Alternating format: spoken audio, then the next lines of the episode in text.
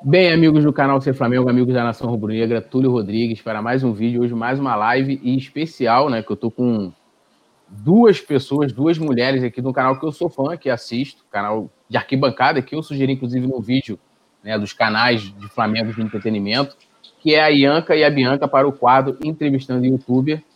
É, acho que todo mundo já deve conhecer as duas, né? E vou pedindo para vocês aí dar boas-vindas, pessoal que vai estar acompanhando a gente aqui ao vivo. Pessoal está começando a chegar, que vai acompanhar depois gravado aí, dá um boa noite, bom dia, mandar um beijo para a rapaziada. Saudações rubro-negras. Bahia. E aí, gente, tudo bem? Boa noite. Estamos aqui em abstinência do futebol, né? Sobrevivendo com lives. Quem não conhece nosso canal ainda, estou na arquibancada, estamos sofrendo sem jogos no estádio. Mas estamos aí fazendo nossa parte para que logo isso tudo passe e a gente volte a torcer pelo Flamengo lá no Maracanã. A gente está realmente sentindo muita falta, e como a Anca já deu o spoiler aí do canal, tô na arquibancada. Apesar disso, durante essa quarentena aí, a gente inventou uns vídeos novos e diferentes para postar no canal. Então, se você não conhece, quando acabar aqui a live, vai lá no nosso canal conhecer também e se inscrever para a gente crescer o canal cada vez mais. É, inclusive, é, como eu recomendei lá no vídeo que eu fiz, a galera que tem saudade da arquibancada, nada melhor do que o Tô na Arquibancada, que é um conteúdo que eu, que eu recomendo e que eu assisto também. É, e assim, eu vou sair perguntando aqui, vocês podem, de repente, uma vai respondendo, outra pode complementar, e a gente vai fazendo aqui essa, essa resenha. E, primeiramente, assim, acho que uma coisa bem bacana é que uma das propostas é mostrar, vamos dizer assim, o, o, o criador de conteúdo de Flamengo por trás da, das câmeras. Todo mundo acha que a gente, né, muitas vezes vive disso, né, do que a gente faz aqui no YouTube, ou que a gente só faz isso. E, e a gente vem, eu, eu pelo menos também venho descobrindo que não. Aí eu queria que cada uma falasse um pouquinho de si, o que, que faz profissionalmente, o que, que estuda, é, o que, que faz da vida, é, off Flamengo, vamos dizer assim durante essa quarentena eu descobri, inclusive, que eu achava que eu fazia muita coisa, mas quando acabou o Flamengo, teoricamente, na nossa vida, eu fiquei perdida completamente de tudo, apesar de estar trabalhando. E a gente se formou, inclusive, juntas há pouco tempo na faculdade. Eu fiz publicidade e propaganda. E atualmente estou trabalhando com marketing digital, trabalhando de social media numa agência. Mas várias vezes a gente para e fica assim, caraca, que falta não só do nosso lazer, do que a gente gosta, mas fazia parte da nossa rotina, pelo menos duas vezes por semana, viver intensamente de sair de casa, ir para o estádio e voltar. E aí, no caso do canal, editar vídeo, postar o vídeo ainda pegando a torcida na emoção do jogo para a galera ter vontade de assistir. E aí, do nada, tudo isso sumiu da nossa vida, infelizmente e a gente ainda é obrigado a ficar dentro de casa, então a gente tem que começar a se redescobrir, criar coisas novas, arrumar coisa para fazer, porque se não chega hoje, uma sexta-feira à noite, a gente fica assim, caraca, o que, que eu vou fazer? Amanhã não tem um jogo do Flamengo para assistir, não tem nada para ver, tá, tá sendo complicado. E você, Ian? É, é muito difícil, a gente está tão acostumada, né, a toda semana tem jogo do Flamengo. Hoje não teria, mas domingo, com certeza, né? Domingo eu acho que faz mais falta ainda do que quarta-feira. Bate assim, um vazio domingo de tarde, fica todo mundo em casa dormindo, olhando para o nada, e a gente estaria no Maracanã. Mas enfim, é, com essa quarentena eu descobri ainda mais que eu gosto muito de redes sociais. Estou me dedicando muito para o Instagram agora, porque eu acho que é a rede que tem mais crescido ultimamente, onde as pessoas estão focando mesmo. Então, estou focando nisso também. E, e vocês... Só falta a gente ir pro TikTok, né? Que é onde é. a gente não chegou é. ainda no TikTok, mas. E, e, vocês faziam faculdade juntas, né? Eu, eu, eu vi assim, cadê, cadê a Bianca que não chega? Cadê a Ianca e não sei o que, papapá. E vão seguir aí a carreira de marketing e publicidade, trabalhar com mas pretende trabalhar na área de esporte ou, tipo, tão, não, quero trabalhar com qualquer coisa que aparecer? É, eu tinha pensado, a minha ideia principalmente, era esse ano de 2020, agora no segundo semestre, eu ia começar outra faculdade, ou eu ia fazer uma pós, ou eu ia começar a faculdade de jornalismo, mas ao mesmo tempo já tinha um, minhas dúvidas de fazer ou não, porque para trabalhar com jornalismo esportivo definitivamente não daria certo, porque eu sou clubista demais para isso. Mas eu tinha vontade de fazer o pós em marketing, marketing digital, ou eventos, que é uma área que eu gosto muito. Só que aí não consegui fazer nada do que eu estava planejando por causa dessa pandemia, mas pretendo, se Deus quiser, ano que vem, começar algum outro curso para manter nessa área, que é uma área que eu gosto. E você, Ian? É, eu também gosto muito dessa área. Mas assim, quem me conhece sabe muito que eu gosto de coisas na, na natureza, assim, de animais. Então eu gostaria muito de seguir mais nessa parte, tipo, mesmo com marketing, é, com coisas da natureza, de animais. Eu gosto muito disso.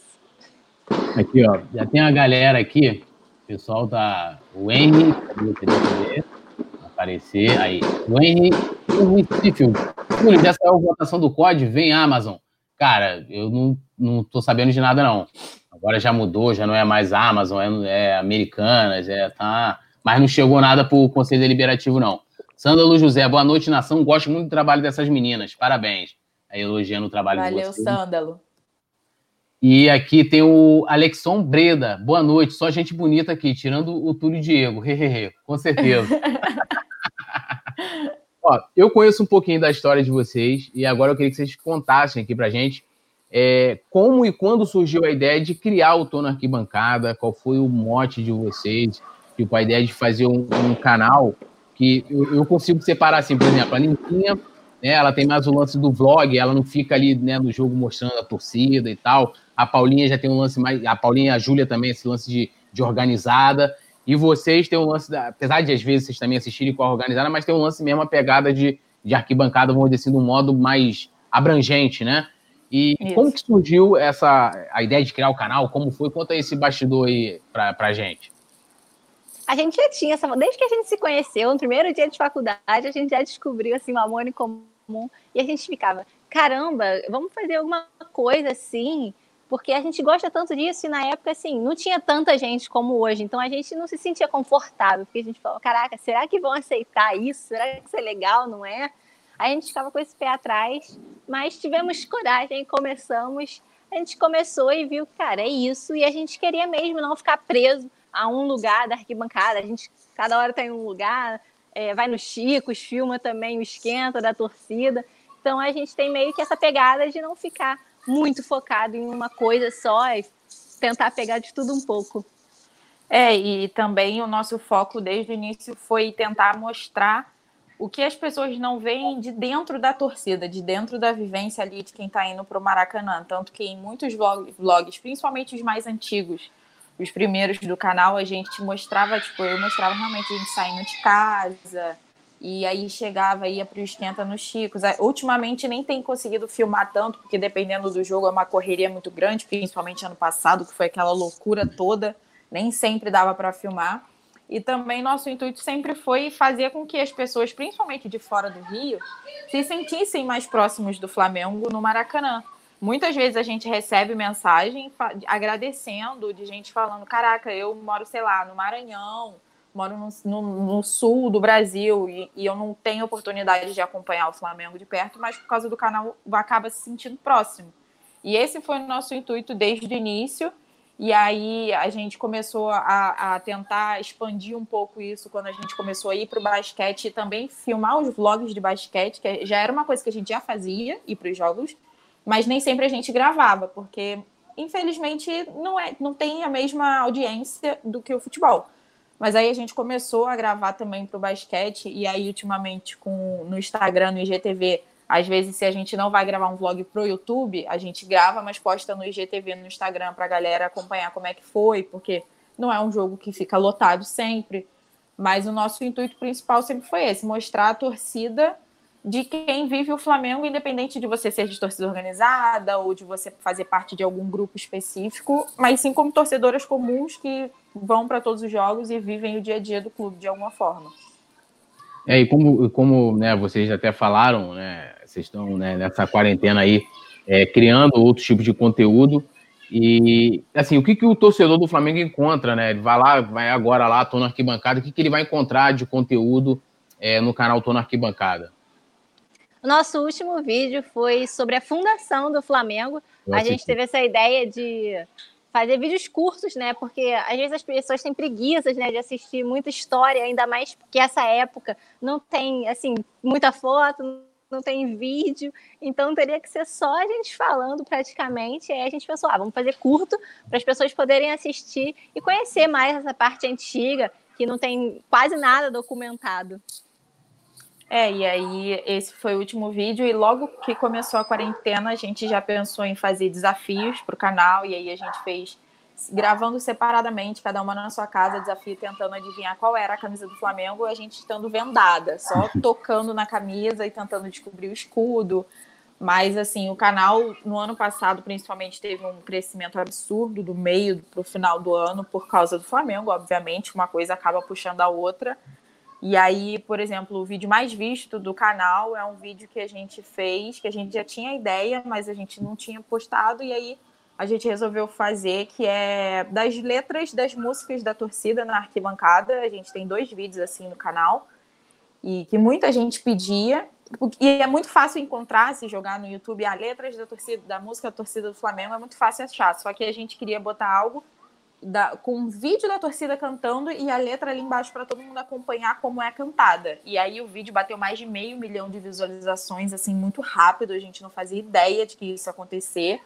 E aí, além dos vlogs, a gente posta isso. Ano passado, nos vlogs da Libertadores, principalmente, são vlogs, assim, sensacionais. Não é porque é nosso, não, mas são vlogs muito bons, principalmente dos jogos que teve montagem de mosaico e a gente estava lá mostrando como foi a montagem a festa, as viagens. Então, tem de tudo um pouco no canal que quem for procurar lá acaba achando.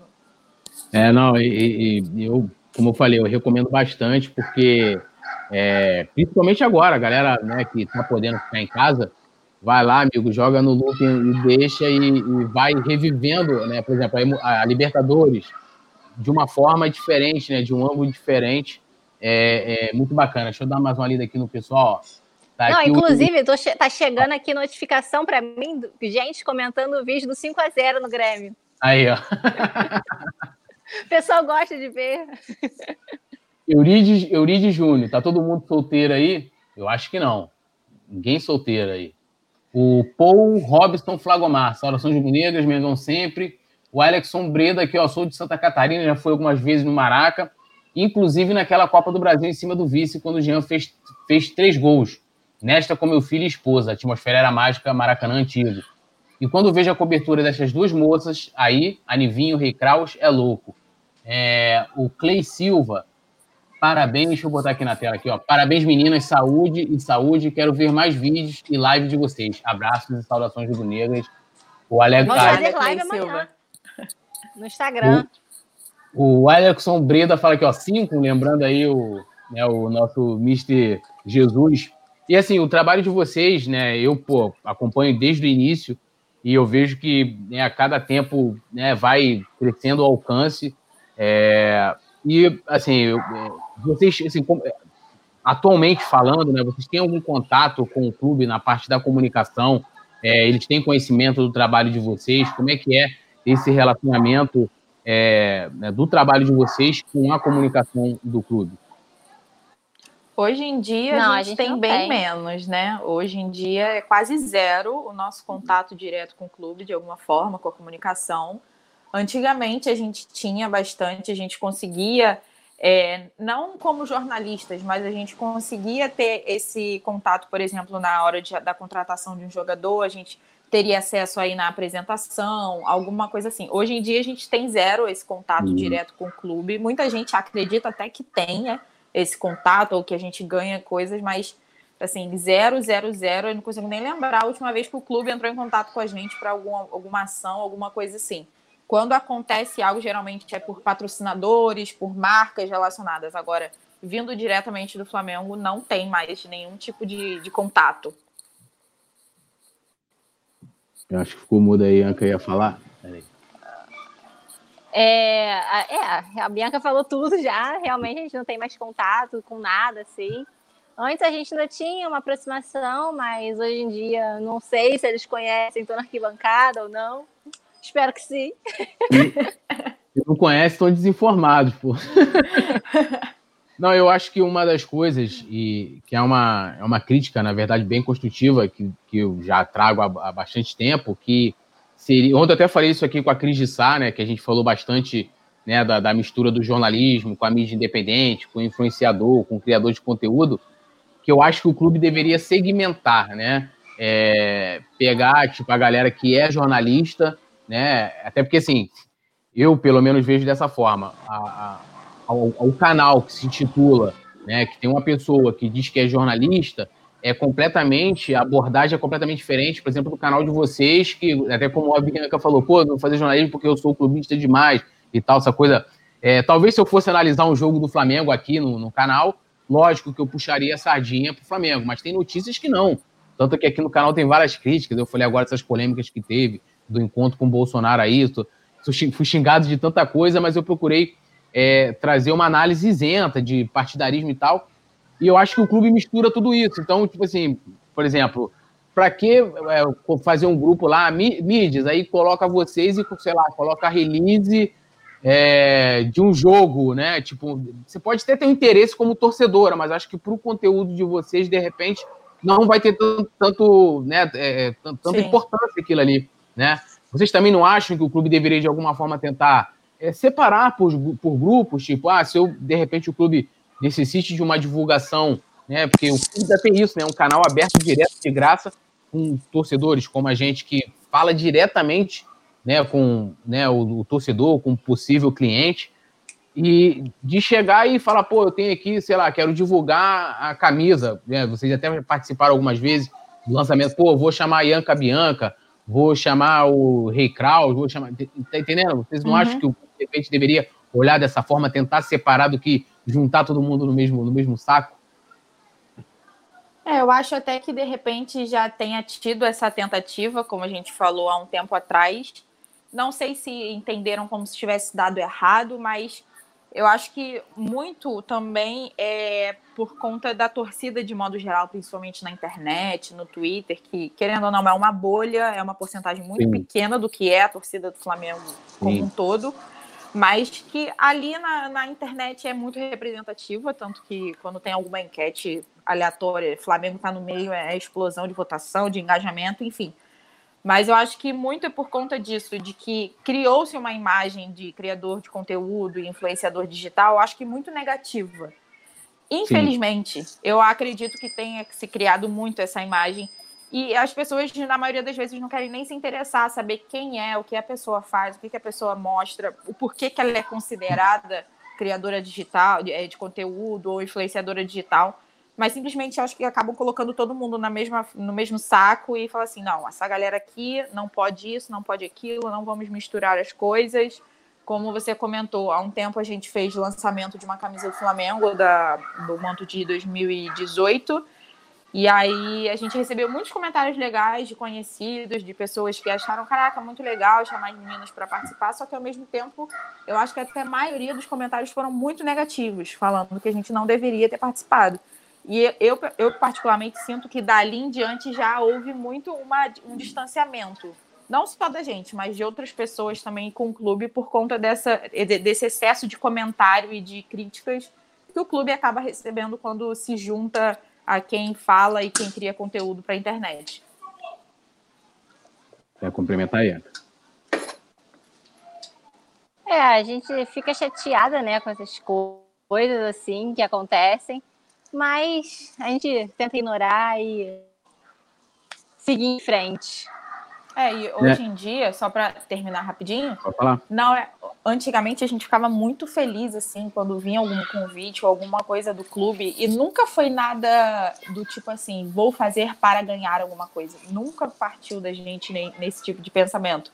E a gente sempre ficava muito agradecida e, nossa senhora, ficava muito feliz, uma animação absurda, por, como torcedora. Falava assim: caraca, uhum. eu passei anos tipo, indo para jogo e do nada o Flamengo tá me reconhecendo de certa forma e convidando uhum. a gente para ir em alguma coisa. A gente ficava igual um pinto no lixo, eu e Anca, ficava rindo à toa de tudo. E aí, quando, quando esse distanciamento aconteceu, de certa forma, do clube com a gente, também não foi algo que, que mexeu negativamente, não. A gente falou assim, cara, tudo bem, normal, a gente teve a nossa vez, digamos assim, a gente já conseguiu tanta coisa conheceu tanta gente legal por conta disso, mas o canal nunca foi criado, nossas coisas que a gente fala, que a gente mostra, nunca foi feito nessa intenção. O que aconteceu foi consequência. Se hoje não acontece mais, também não é algo que incomoda tanto, porque acima de qualquer coisa a gente é torcedora de ir para estádio e a gente nunca vai deixar de dar a nossa opinião, de falar o que a gente acha, porque, ah, não, tem que cuidar com o que eu falo, porque o Flamengo vai ver. Então a gente não tem muito essa, essa diferença, não. É, eu acho que criaram um estigma. Né? Eu lembro que uma das coisas assim, muito emblemáticas, você já deve ter visto esse, esse tipo de comentário diretamente a vocês, que foi uma ação da iFood em 2016, eu acho, 2015, não lembro. Não sei nem se vocês da participaram pizza? dessa. É. Eu participei. Que foi, que foi, um negócio que, né, ah, a galera da pizza e não sei o quê. Uhum. E, assim, eu que não participei da ação, até só eu virei da turma da pizza também. Não, deixa uma... eu só comentar uma coisa. Nesse uhum. lance da pizza, era para ganhar a pizza e a camisa, né? É chegou aqui em casa só a pizza. eu comi só a pizza. A camisa, né? Você nem ganhou a camisa. A camisa só foi chegar muito depois, não veio junto.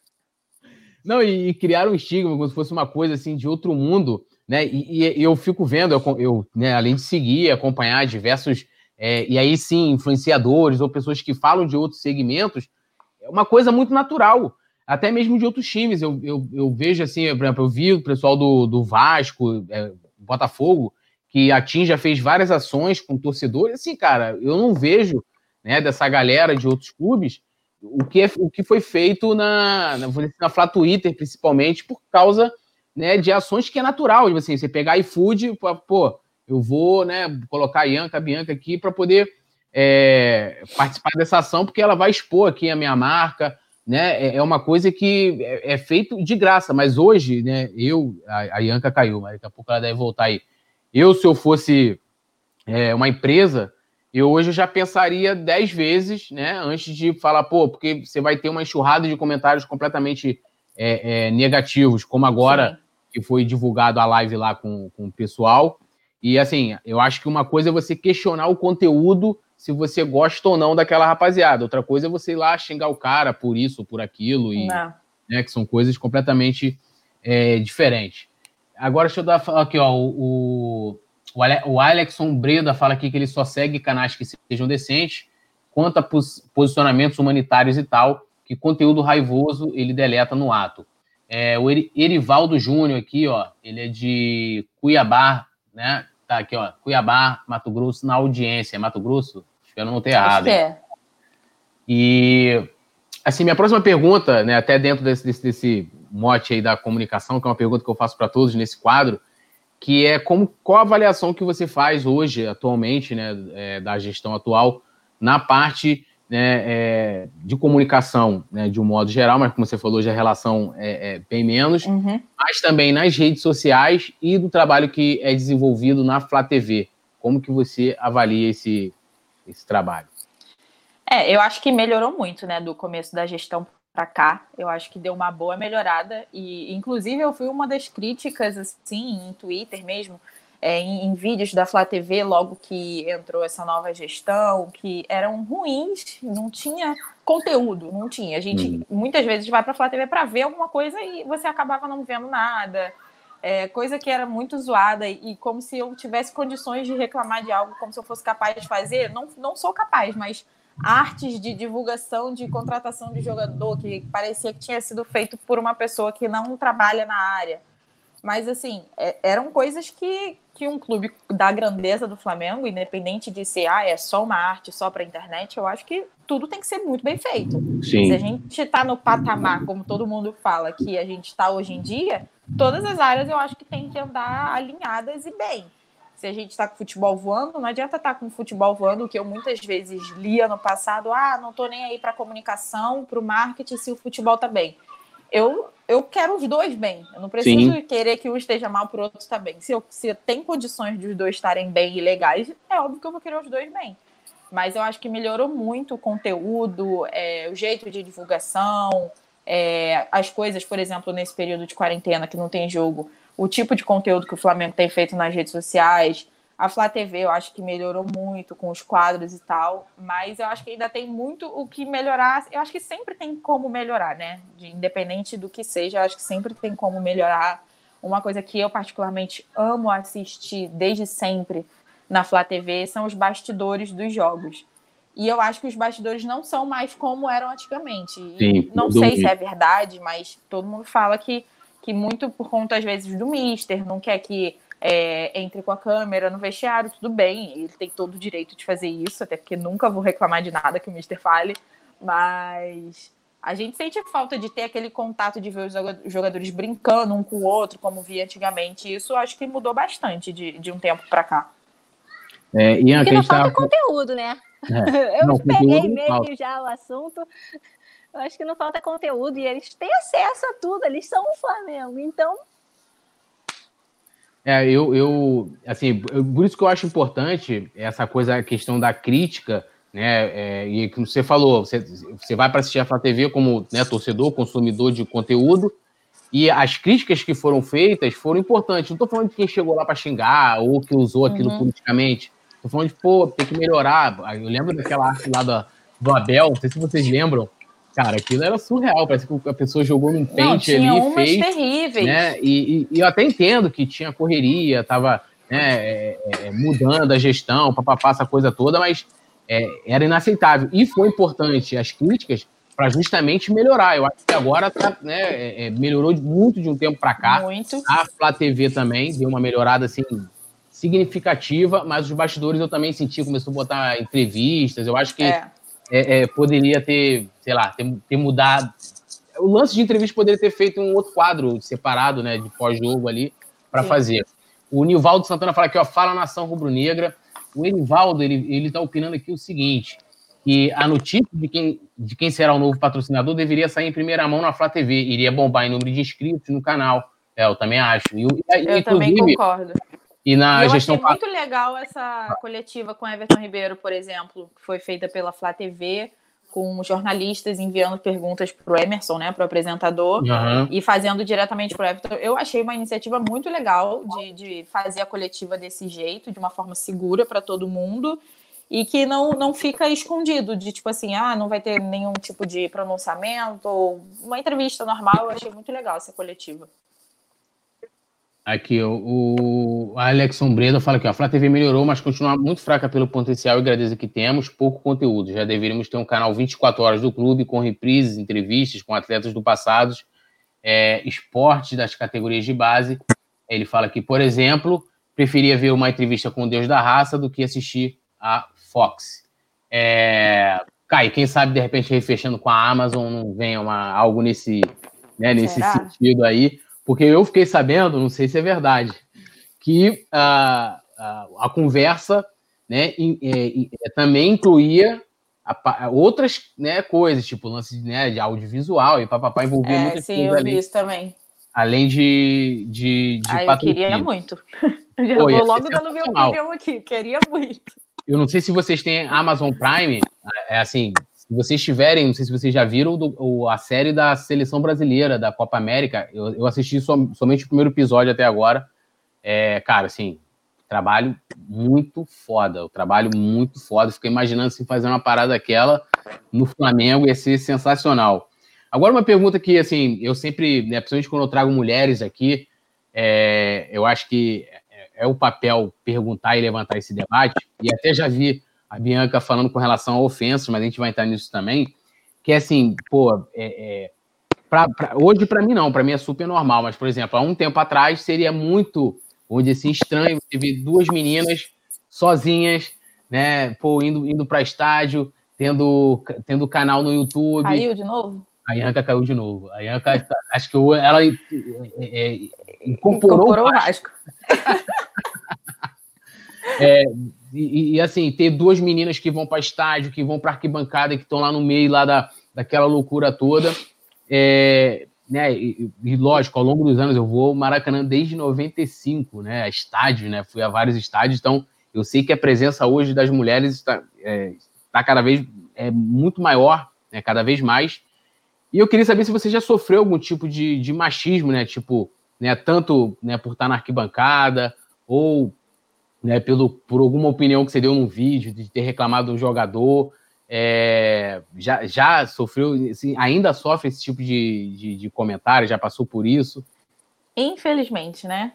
Eu acho que é uma coisa que está longe, bem longe. Quem vive na, na própria bolha do que enxerga, tem gente sempre que fala: ah, tá melhorando, ah, não é mais como antigamente. Mas no meu caso, eu acho que tem piorado até. Hum. Eu não estou vendo melhora, sinceramente. A gente já ouviu muita gracinha maldosa e desrespeitosa em estádio. Comigo, particularmente, sempre que me perguntam isso, eu conto essa história porque foi só comigo, só eu que estava envolvida, e foi algo que mexeu realmente comigo na época que eu falei assim, cara, eu não quero mais nem ter canal, não quero aparecer. Que chegou nesse ponto, que foi naquele Flamengo e Corinthians da Copa do Brasil de 2018, que nós uhum. fomos eliminados lá na Arena Corinthians. E aí eu tinha ido para aquele jogo, a Ianca não foi.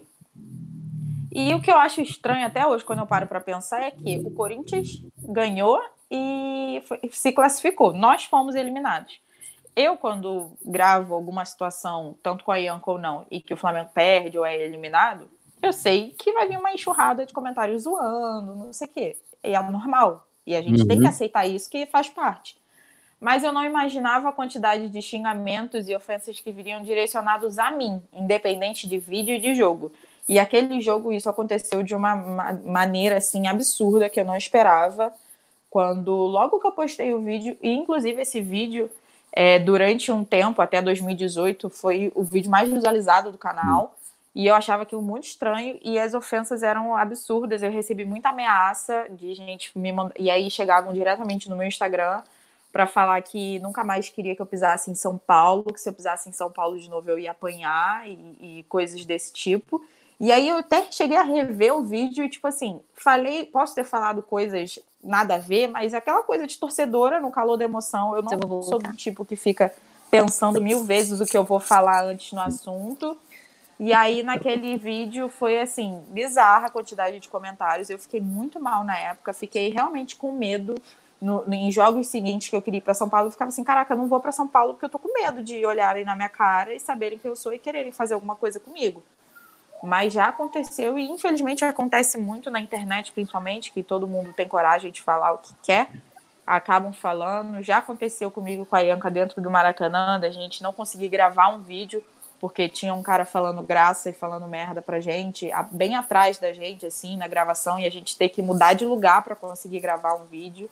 Então, infelizmente, eu não, eu não consigo enxergar melhora a curto prazo, infelizmente eu falo assim, eu falo que melhorou, que eu falo assim, a presença das mulheres, né? Mas não, é, sim, a gente vê muito mais do que antigamente, é. é.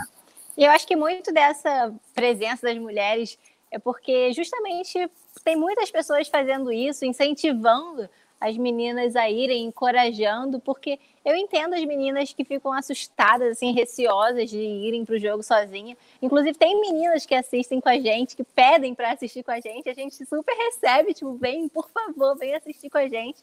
E aí acaba que vai todo jogo assistir com a gente logo. E é muito legal essa interação, assim, principalmente com as mulheres. É, e, e, é engraçado que, por exemplo, no meu caso, eu comecei a. A primeira vez que eu fui no Maracanã foi em 2007, só que eu era bem criança, ia com meu pai, e eu não tinha frequência em estádio, porque meu pai tinha muito medo de me levar para o Maracanã por ser criança, porque eu odiava ter que ficar na cadeira azul. Eu odiava, eu falava que eu queria ir para a arquibancada verde, eu quero ficar lá em cima, não sei o quê, e meu pai queria me levar para a cadeira azul, porque seria mais tranquilo. Mas quando eu comecei a frequentar mesmo o Maracanã sozinha, o Maracanã novo já reformado, eu sozinha assim, eu ia com amigos, até então nunca tinha ido realmente sozinha, de sair de casa sozinha, ir pro jogo sozinha. E já vinha gente quando chegava para algum amigo conhecido, às vezes familiar, alguma coisa, falando, nossa, mas você vai pro jogo sozinha? Seu pai e sua mãe deixam, ou você tem coragem, ou não sei o que lá. Sempre tem esse tipo de comentário. E aí, quando eu fui realmente sozinha a primeira vez, que eu saí de casa sozinha, peguei o trem sozinha, cheguei no Maracanã sozinha, sozinha entrei no jogo sozinha, quando aquilo aconteceu, eu falei assim: caraca, peraí. Isso aqui, para mim, isso aqui tá sendo um acontecimento novo, porque até pouco tempo atrás nem meus pais deixavam eu sair de casa sozinha. Sempre tinha que estar com algum amigo saindo de casa junto, não é tipo assim, vou encontrar um amigo em algum lugar para ir pro Maracanã, não. Tem que sair de casa junto para meu pai e minha mãe ver que eu não estou indo sozinha. E aí, a primeira vez que isso aconteceu, eu falei assim: caraca, eu dei um passo na minha vida de conseguir vir para o jogo sem ter que ficar dando satisfação e pedindo permissão para ninguém de alguma coisa. E a gente, eu, particularmente, e a Anca com certeza também, a gente recebe muita mensagem de tipo assim: caraca, tô tomando para jogo por causa de vocês, porque eu tinha medo, porque meus pais têm medo, o que é muito normal, os pais terem uhum. medo de deixar uma mulher ir para jogo sozinha, principalmente se for muito nova. Mas eu espero muito que isso comece a melhorar e que cada vez mais mulheres comecem mais a ir estádio, perder o medo. Eu acho que medo 100% a gente nunca vai perder, porque eu tenho medo até hoje, Ianca tem medo até hoje.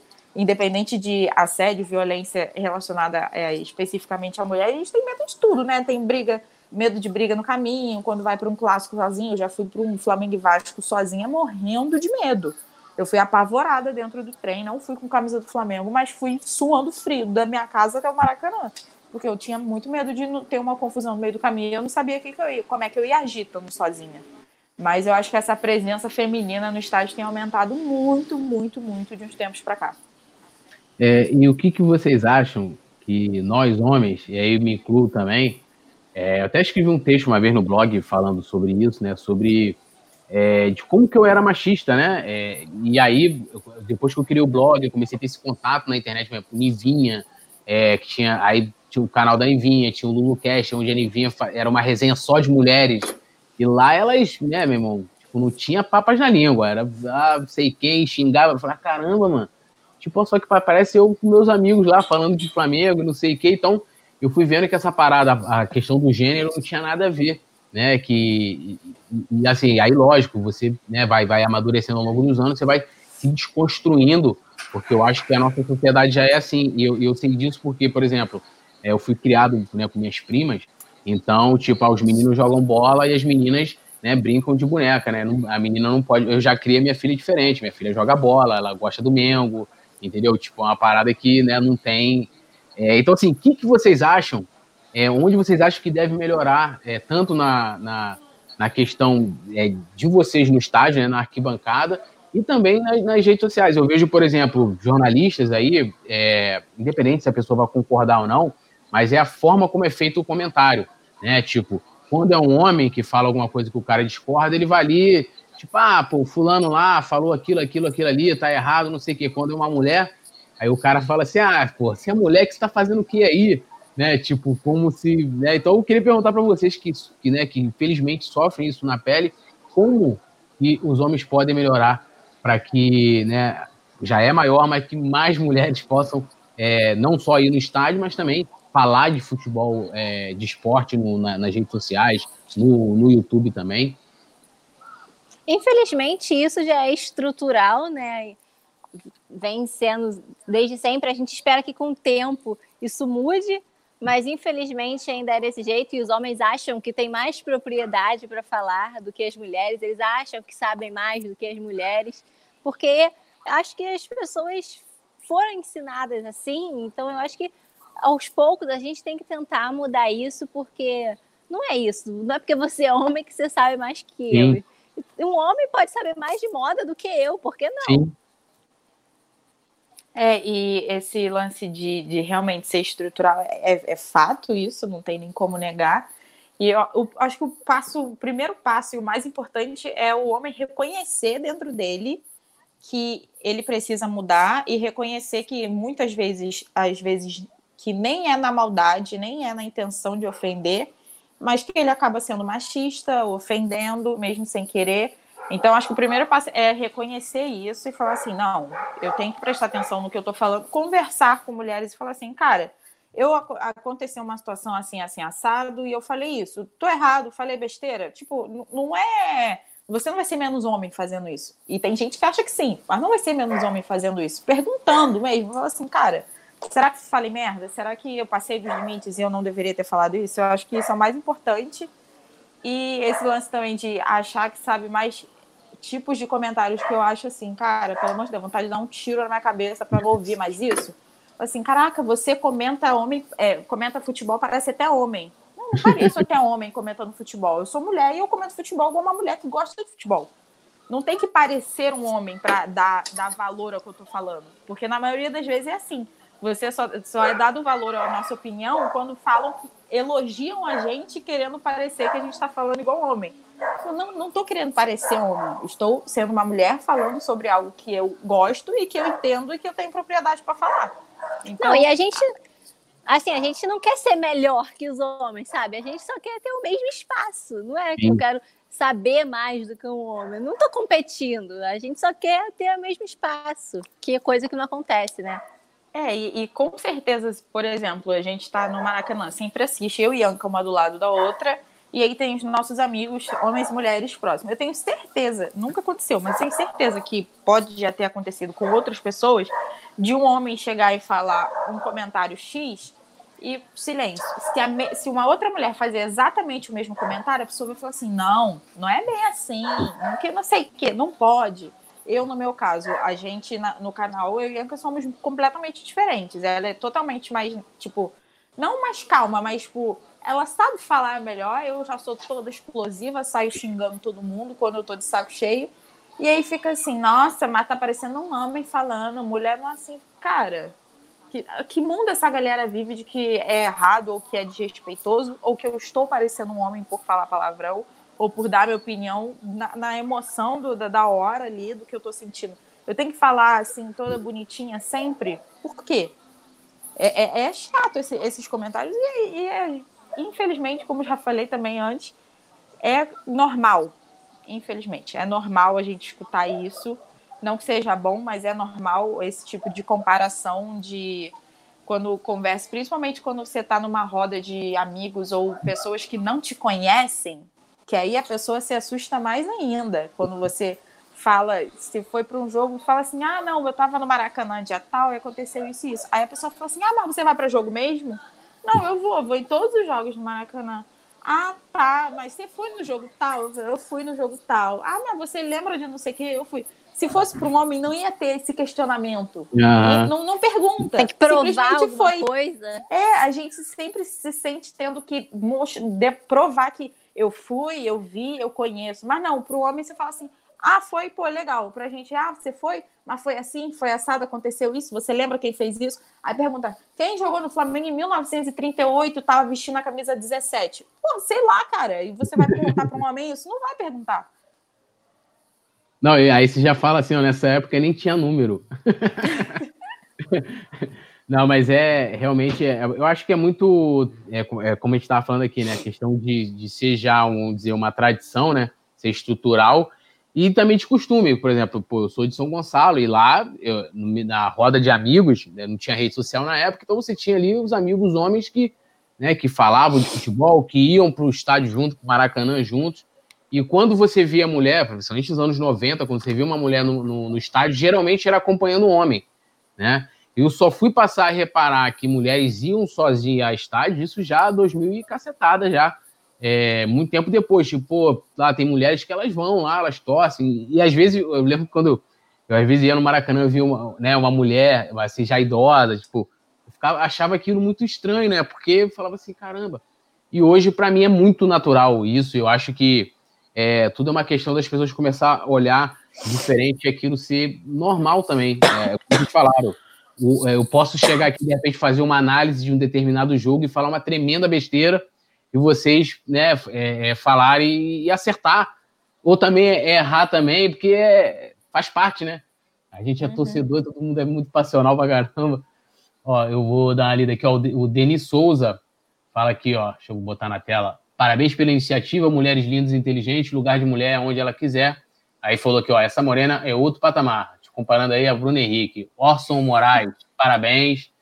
É, deixa eu ver aqui, ó, o Alexson Breda fala que realmente temos que concordar que falta muito para o ser humano. O brasileiro, então, respeitar efetivamente aos demais, a luta das mulheres, então, sempre será muito mais dura. Isso é verdade. É, hoje eu estava até vendo um vídeo da Gabriela Prioli que ela fala: por mais que as mulheres tenham, tenham conseguido igualar muitas coisas né, com os homens no papel, mas a gente sabe que na prática é, é muito mais difícil. Bem diferente. É. Só, como quem, na questão... só quem sente na pele sabe. Sim, é como na questão com, com os negros também, né? A gente sabe que acabou a escravidão, não sei o quê, mas ainda tem um preconceito em pleno 2020, infelizmente. É, muito Caetano, grande. muito, né? Caetano Cérvulo, acho que é isso, Saudade do Mengão e essas meninas representam. Parabéns pela live. Manda alô para a Flá Areia Branca. Um alô aí para a Flá Areia Branca. O John M falando aqui, ó. Mengo, é... o que ele falou aqui, o que não é normal é torcer pro Vasco. ele fala aqui. É... Deixa eu ir aqui, seguindo aqui minha, minha pauta. Agora entra a parte polêmica, vamos dizer assim, que foi um assunto que rendeu bastante nas redes sociais Primeiro foi o Flamengo voltar às atividades e agora já se discute a volta do futebol. E aí a volta do futebol com um terço do público, etc, etc. E aí a minha pergunta é a seguinte: se vocês é, é, são a favor de que nesse momento no Brasil é, já se volte o futebol, é, e aí só para ilustrar, lembrando que na Europa, onde já está ocorrendo futebol, é um lugar onde já se passou todo o pico da pandemia, né? Tipo, vamos dizer assim que eles estão há um mês na nossa frente. E se voltar com o público, se vocês teriam coragem de ir é, é, ao jogo. Aí as duas podem ficar à vontade para poder responder essa, essa polêmica aí. é, porque é polêmica, dependendo. As pessoas estão tirando o seguinte: se ah, você é a favor, é contra, o cara já te dá logo, te taxa logo o rótulo de, de, de ideologia política. É um negócio muito louco esse, esse debate. Cara, é, eu, eu não sou totalmente a favor da volta do futebol. Eu acho que o brasileiro está muito atrás ainda em questão de educação. A gente vê quando a gente vai no mercado, cara, a rua assim, lotada, sabe? O pessoal sem máscara. E se voltasse com o público, com um terço, metade, eu não teria coragem de ir. Eu fico assim, com muito medo, porque a minha mãe teve o vírus, né? Ela contraiu hoje, já tá bem mas sabe, eu vi ali, eu senti, sabe, o medo de perder minha mãe. E então eu imagino que essas pessoas estão sentindo, perdendo seus familiares. E assim, eu acho uma coisa assim muito ainda distante para mim voltar ao futebol com torcida. Não sou totalmente a favor. É, em relação à volta, eu penso a mesma coisa. Eu acho que aqui no Brasil e principalmente aqui no Rio de Janeiro, eu acredito que as pessoas Aqui não existiu quarentena, na real, é. não existiu. Porque eu mesma tive que sair hoje, aí fui no mercado também com minha mãe, e aí no meio do caminho as pessoas estão sentadas nos bares, em restaurantes que estão abertos, e ninguém de máscara, assim, nem, às vezes nem funcionário está de máscara. Então, se tivesse tido uma quarentena efetiva desde o início, eu poderia pensar em, tipo assim, não, acho que tá ok voltar com portões fechados. Eu não sou a favor da volta com torcida agora, mas voltar com os portões fechados. Mas para isso teria que ter assim uma segurança real muito forte, não só da parte dos clubes, porque eu, no começo, eu tinha muito minhas dúvidas, mas hoje eu acredito muito nesse protocolo que o Flamengo fez dentro do Ninho do Urubu, de segurança para os jogadores, é, comissão, diretoria, enfim, até familiares né, dos jogadores. Eu acredito muito nesse protocolo do Flamengo. Mas hoje a gente tem condições disso, né? E, e assim, o Campeonato Carioca, para mim, sinceramente, é o que menos importa. Por mim, o Campeonato Carioca acabava do jeito que está. Sinceramente, não faço questão nenhuma. Mas, ah, tem que voltar, tem que terminar, faltam não sei quantos jogos, quatro, seis jogos, alguma coisa assim para terminar o campeonato. Se é para acontecer, eu acho que deveria esperar. Até porque eu pensei assim, pô, se voltar o Carioca, depois acaba o Carioca, teoricamente teria que começar o Brasileirão. Uhum. Mas até começar o Brasileirão, aí é outra história, porque são 20 clubes envolvidos de cidades e estados diferentes pelo Brasil inteiro. 20 clubes vão ter condições de voltar ao Campeonato Brasileiro? Provavelmente não, com certeza não. 20 clubes não têm condições, acredito eu, atualmente, de criar, por exemplo, um protocolo de segurança e as federações estarem é, alinhadas com os clubes para o campeonato voltar. E aí a gente vai, vai e joga o Carioca e depois para de novo? Só pelo, pelo prazer de jogar e acabar com o Carioca? Tipo, é uma coisa que eu não, não, vejo muito sentido na minha cabeça, porque eu não imagino o Campeonato Brasileiro, Copa do Brasil e Libertadores voltando nem tão cedo. Eu não dou aí menos de um mês, um mês e meio para as coisas voltarem, não. E pensar que o campeonato voltaria, o Carioca, e aí acaba, tem o campeão, e aí depois vai todo mundo ficar dentro da sua casa de novo? Não. E aí, outra coisa que eu acho também é que se a gente está em casa e aí olha para a televisão e tá lá o jogo de futebol passando, sinceramente, quem é que vai ficar em casa sozinho assistindo o jogo? Hum. E eu falo por mim vai ser difícil. Eu vou querer por exemplo, o Ianca vai querer socar minha cara, mas eu vou querer falar assim, Ianca, quero ir pra tua casa, vamos assistir o jogo junto. eu não vou poder fazer isso, mas a vontade que dá é essa. Não, não é. Sim. É tipo, a gente não pode ser hipócrita de falar assim, ah, não, vai ser tranquilinho o Flamengo voltar a jogar e a gente ficar dentro de casa assistindo. Não vai ser tranquilo. Não vai ser. Então, eu acho que essa a volta do futebol eu acho assim muito complexa ainda, porque eu, como eu falei, eu acredito no, no, no, que o Flamengo tem feito, eu acredito que esteja dentro das normas mesmo de segurança para todo mundo. Mas e os outros clubes? E, e aí, tá, no Flamengo tá todo mundo certinho. Aí volta o campeonato, vai para o jogo, e aí, infelizmente, pode ser que tenha o contato com alguém de outro clube que nem sabe que pode estar com vírus, e aí passa para alguém que passa por outro, porque todo mundo sabe que o contágio é muito rápido e passa para meio mundo e aí tem que parar tudo de novo, porque aí agora são jogadores e comissão que está todo mundo infectado. Então, eu acho que é muito complicado essa é, a volta do futebol, não sou a favor por enquanto, mas em relação aos treinos, eu acho que já voltou mesmo, acredito que todo mundo esteja bem em relação a isso, então aos treinos eu não vejo problema atualmente. Agora, a volta do futebol, não sou muito a favor, não.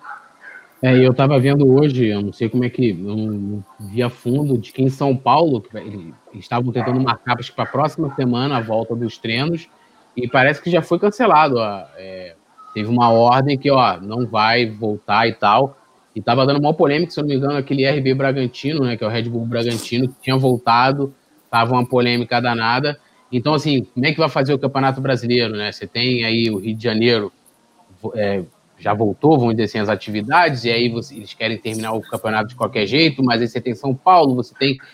E é, é, é muito complicado. Eu estava vendo também, é, não sei se vocês viram, uma, na América do Sul, só o Brasil que retomou as atividades, e eu estava vendo que tem países que preveem a volta somente em agosto e setembro das atividades, de treinar. Então, como é que vai ser a Libertadores? É, e isso porque o Brasil é um dos piores no, do, países no mundo em relação à é, é, pandemia, é, né? É muito doido isso, cara. Aqui, não, aqui também, realmente eu, eu, não dá. Eu até falo assim, quando. Porque eu debati muito, levantei muito esse debate, né? Tanto aqui no canal como nas redes sociais. Então, assim, eu, eu conversei com várias pessoas que, que, ah, não, acho que tem que voltar. Eu não vejo problema no debate, por mais que a pessoa discorde dentro, né, sendo saudável e eu falava assim, cara, mas não faz sentido você ter parado quando você não tinha nem, nenhuma, nenhuma vítima fatal e você voltar quando tem 20, 30, Mil pessoas morrendo por dia. É, tipo, qual o sentido disso? Não faz, eu acho que, beleza, começou a diminuir os números, e aí, sim, eu acho que aí, ó, vamos, né, vamos aqui falar agora do, do futebol e tal. Eu acho que o protocolo realmente, eu, eu também falei isso, eu acho que o questionamento nunca foi ao protocolo, né, que é, tiveram envolveu vários profissionais, né, uma série de situações para ser posto em prática. Agora, é, como vocês falaram, pô, tem lá o cara, eu tava vendo outro dia uma matéria que um, um, jogador lá do Madureira, o cara virou Uber, o outro abriu uma barraquinha. E aí, cara, como é que lá vai ter o mesmo controle que tem no Flamengo? É muito complicado, é muito. É um negócio assim que se a gente for debater aqui, a gente vai entrar em polêmica. Será que a FERJ vai arcar com todos os custos, já que eles querem tanto voltar com Carioca? Então, eles, é, segundo eles disseram, que vão arcar, mas assim, vão arcar com, com os custos, mas vão também testar os familiares dos jogadores? É. Será que vão? Pois é. Vão fazer testagem duas vezes na semana, como é o Flamengo? É, assim, é muita grana. O Flamengo, só o Flamengo gastou lá em, em testes coisas de 100 mil reais. Então, assim, são mais, quanto, sei lá, mais 10, 12 times, é muita, é um milhão e porrada.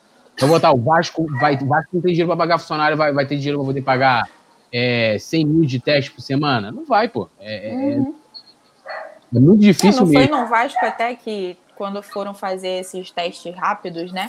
Foram 16 jogadores 16 contaminados jogadores. que não faziam ideia.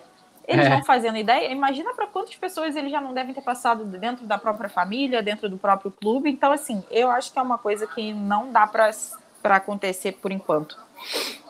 Não, e até dos, dos, profissionais envolvidos num jogo de futebol também, né? Que vai fazer para poder ter. É, é um negócio muito doido. Agora, saindo da, da, da polêmica, que agora não teve nenhum comentário negativo. É, é, assim, eu queria saber assim, quais referências vocês têm é, na criação de, de conteúdo, é, não só de Flamengo, eu, por exemplo, assisto diversos canais, né? É, não só de esporte também, né? Eu, como eu gosto muito de entrevistar, então eu gosto muito de assistir né, é, canais de entrevistas, né? Para não virar um Faustão aqui, né? Ficar falando para caramba, já falo para caramba aqui nas entrevistas, mas como é live a gente fica mais à vontade. É, quem vocês têm como referência e quem vocês também pegaram como referência quando iniciaram o, o, o canal de vocês? Quando a gente iniciou, tinha praticamente só a Nivinha, né? Então, foi assim, nossa maior referência para começar, era a única mulher assim falando de Flamengo, falando do futebol. Então, ela foi assim uma referência, uma inspiração muito grande para a gente, é, encorajou a gente a começar o canal. E a Vivi também, né? Ela uhum. sempre conversava com a gente, dava maior apoio. E foi, assim, muito legal ter duas mulheres que a gente admira do nosso lado, dando força pra gente. É isso que eu ia falar. E são duas mulheres que a gente é muito fã. Eu gosto muito das duas, acho duas mulheres sensacionais. E foram nossas maiores inspirações, assim, dentro do Flamengo e sendo mulher. E aí, em relação a, a, canal, vídeo em si, eu que também gosto de assistir outros canais de outros times, eu curto curtia muito o conteúdo do Mil Grau Corinthians. Uhum. Curtia muito o estilo de vídeo dele. Nunca consegui fazer nada parecido editando, porque tentei, aprendi a editar na marra. Não sei fazer tudo que eu quero ainda, mas aprendi a editar na marra. E achava os vídeos dele sensacionais, as imagens. Eu ficava, caraca, eu tenho que fazer isso no canal, porque isso é muito foda, isso é muito. Eu gostava muito de ver tudo que ele fazia. Mas, como a Yanka falou, sem dúvida, a Nivinha vivia assim, que a gente olhava e falava assim, não, é, é isso aí, porque é muito maneiro. É, o Carlos, Carlos André tá falando aqui, ó, amo vocês. Provavelmente deve ser vocês, não eu. Agora, assim, é, é, o que vocês, assim, sei lá, tipo, não sei se é um vídeo, um quadro, é, até, como você falou, uma maneira de editar, o que vocês querem fazer no, no canal, no Tô na Arquibancada, que vocês, é, por algum motivo, ainda não conseguiram fazer, ou ainda estão em planejamento? É... Conta aí pra gente aí. A gente sempre teve vontade de fazer entrevistas, né? Mas é muito difícil. A gente entende que é muito difícil. A gente fica com vontade, mas quando a gente tenta, não dá, não dá certo. Mas eu acho que a gente mais gostaria de fazer mesmo, só que é muito difícil. Muito além de ser muito difícil, tem que ter tempo, né? E é uma coisa que, pelo menos até ano passado, até antes da pandemia, a gente não tinha. É porque indo a dois jogos durante a semana, são dois dias inteiramente dedicados ao Flamengo. Não tem como marcar qualquer outra coisa, o dia não rende se não for fazer nada em relação ao Flamengo. Aí chega o dia seguinte do jogo, tipo, se é um jogo quarta-feira à noite, eu passei lá a madrugada editando e aí para soltar o vídeo na, na quinta-feira mais cedo possível. Aí depois eu passo o resto do dia dormindo, porque eu não consegui dormir durante a madrugada, porque estava editando um vídeo. Aí já tem que começar a pensar no jogo seguinte. E aí, onde é que a gente vai encaixar a entrevista nesse meio tempo? Se o jogo cair numa quinta, ou se o jogo cair no sábado, a gente ficava completamente perdido em relação a isso, até para outros vídeos que a gente fez de desafio, que é também uma coisa que a gente sempre ria muito fazendo e queria fazer. Então, assim, caraca, mas quando é que a gente vai fazer? Que, em que momento do canal a gente vai encaixar? Porque não adianta a gente postar um vlog, sei lá, quinta e segunda, ou quinta e domingo à noite, aí posta um vídeo diferente, sei lá, na sexta ou no sábado, mas aí na semana seguinte a pessoa vai estar esperando o vídeo e a gente não vai ter vídeo para postar porque tem jogo num horário diferente. Então, para a gente se tornou uma coisa muito complicada, mas era uma coisa que a gente queria muito fazer, né? Era entrevista, um, um, vídeo que eu gosto muito, que a gente conseguiu fazer. Eu não lembro exatamente qual é o ano, não sei se foi 2017, 2018, que era mês é, de março, né? Que tem o Dia Internacional da Mulher, dia 8. Uhum. E aí a gente conseguiu, a gente criou um textinho, eu e Anca, e aí a gente conseguiu pegar um pedaço desse texto para mulheres torcedoras falarem, e aí no, encerrando o vídeo a gente conseguiu encerrar com a dona Zica. Então aquilo foi, foi, sensacional, a gente ter conseguido fazer com que ela gravasse um pedacinho pra gente para colocar. E é um vídeo muito curto, acho que tem um minuto, dois no máximo, mas é um vídeo que eu gosto muito porque a gente conseguiu pegar várias mulheres diferentes torcedoras de vários lugares diferentes e encerrar com a Dona Zica, que é uma mulher assim que quando você pensa em torcida do Flamengo, pensa mulher, você acaba relacionando a Dona Zica sem, sem a menor dúvida. Mas a gente queria muito fazer várias coisas diferentes no canal, mas tempo realmente é o mais difícil. É, eu sei bem porque, assim, eu faço tudo sozinho aqui, né? A, a live você tem a vantagem porque eu não vou precisar editar, né? Então, tá aqui é mais tranquilo. Quando eu gravo, então, assim, tem, tem todo um processo né? Primeiro você vai ali, entra em contato, e aí, topa fazer? Qual dia? Aí eu sempre deixo ali né, para a pessoa, né? Eu chego ali, ó, dia tal, e, né, a pessoa vai chegar igual foi com vocês. Qual hora, hora melhor hora para você? O dia, ah, dia tal e hora. Aí beleza, você marcou. Aí tu vai criar a pauta da entrevista. Aí dependendo da entrevista, é, por exemplo, entrevistei aqui o Cláudio Prakovnik, né, que foi vice de finanças. Pô, aí tu tem que dar uma estudada nos números, tu tem Aí tu cria a pauta, aí depois você vai gravar, que se preocupa com o equipamento, com. É, é muito. As pessoas não, não têm noção. A né? internet tem que estar tá boa. A internet tem que estar tá boa, né? E até assim, até para gravar vlog também, apesar, acho que a única diferença para editar vlog é muito pior do que entrevista. Porque assim, você faz várias, várias tomadas no estádio, né? Você vai ali, faz tomada da torcida, faz não sei o que, não sei o que lá e papapá. Depois tu junta aquilo tudo, para editar, tu tem que assistir um Cara, é muito. As pessoas se vissem um pouquinho é, os bastidores, né? Eu tenho essa ideia, cara, de um dia pegar. Eu vou, agora eu vou falar aqui, ó, um conteúdo que eu quero fazer no meu canal.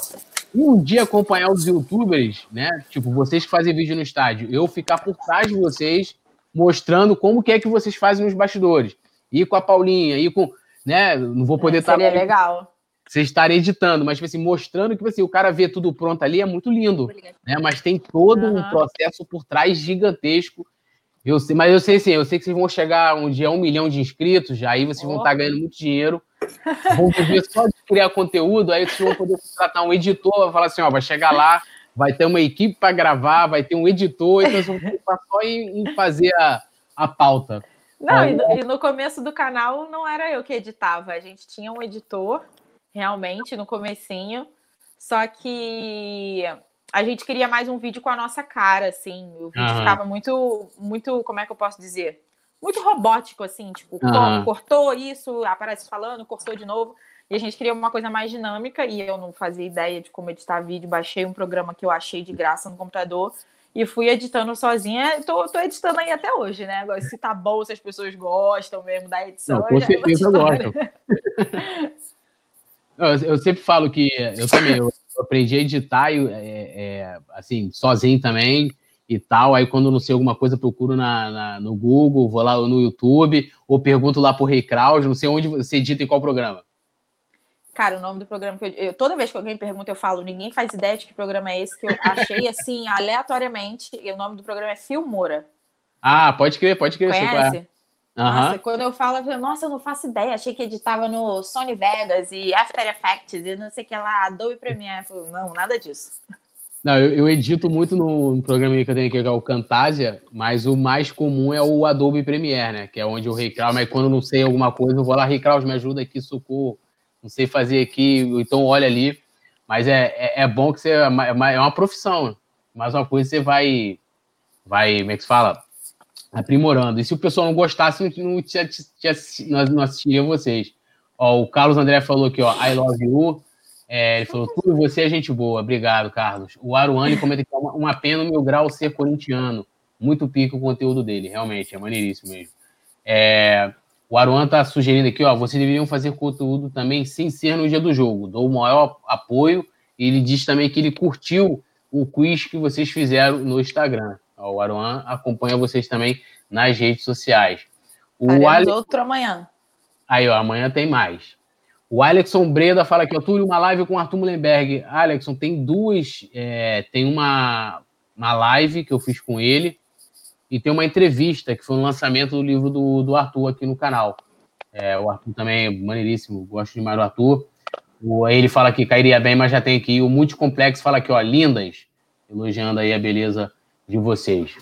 Bom, eu quero agradecer demais, né? Eu acho que valeu muito esse papo. É, Para mim é sempre é, enriquecedor saber um pouquinho né, dos, dos bastidores, né, de como que é feito, e para as pessoas também terem noção, né, é, conhecer um pouco a Ianca e a Bianca, a pessoa, né, tipo, né, o que vocês fazem da vida, como é a dificuldade, né, que muitas vezes tem, a questão, né, de, de ser mulher, do machismo no futebol, que eu reconheço que é, que é muito grande, e para mim sempre engrandece demais, e, né, vocês sabem que eu sempre termino minha entrevista pedindo que o entrevistado deixe um recado para a Nação Rubro-Negra, então, eu vou pedir para que cada uma é, deixe aí um recado, já agradecendo mais uma vez. E para a galera aqui que não é inscrita aqui no canal, se inscreva. Eu agora estou focado em, em colocar conteúdo. Você entrou o lance da quarentena, eu falei assim, pô, vou começar a gravar vídeo, mas eu entrei no. Cara, eu fiquei meio surtado dessa, essa doença toda aí, em casa aí, meio parada meio é, sinistro. O Alexson fala aqui que ele vai buscar, busca aí, cara, maneiro. E tem uma live dele com a Nivinha também, show de bola. E, mas eu agora estou focado assim, de, de, fazer o conteúdo. É, então a galera vai, vai, encontrar bastante coisa aqui, polêmica também, mas não fica bolado comigo quando discordar da minha opinião, não. O pessoal gosta de polêmica, né?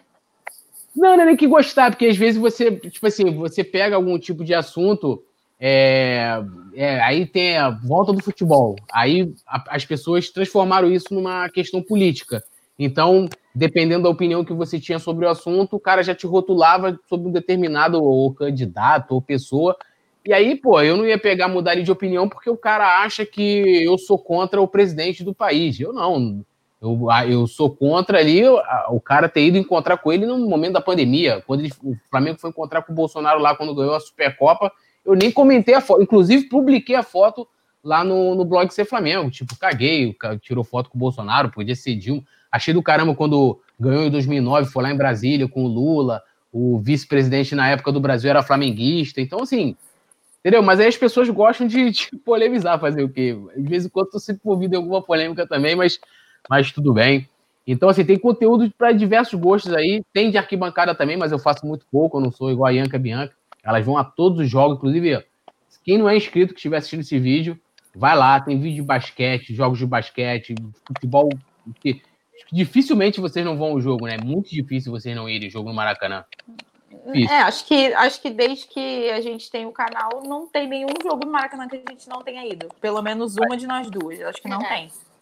Então, é difícil. E também elas fazem outro tipo de conteúdo, como eu falei, esse vídeo, por exemplo, com, é, é, né, com as músicas do clube. Eu vi também o, o vídeo de vocês contando sobre, sobre a fundação do, do Flamengo. É um conteúdo que eu recomendo, que eu assisto também.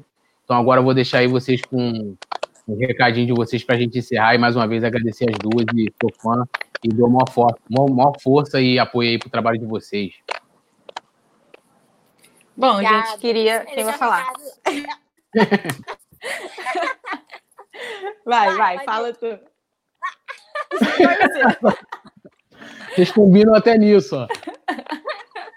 Tá, vamos lá. Então, falar para o pessoal se inscrever aí no canal é, eu estou muito empolgada com os vídeos que a gente está fazendo sobre a fundação. O próximo vai ser sobre a popularização do Flamengo, como o Flamengo se tornou esse fenômeno que é hoje em dia, de maior clube do país, com a maior torcida do mundo.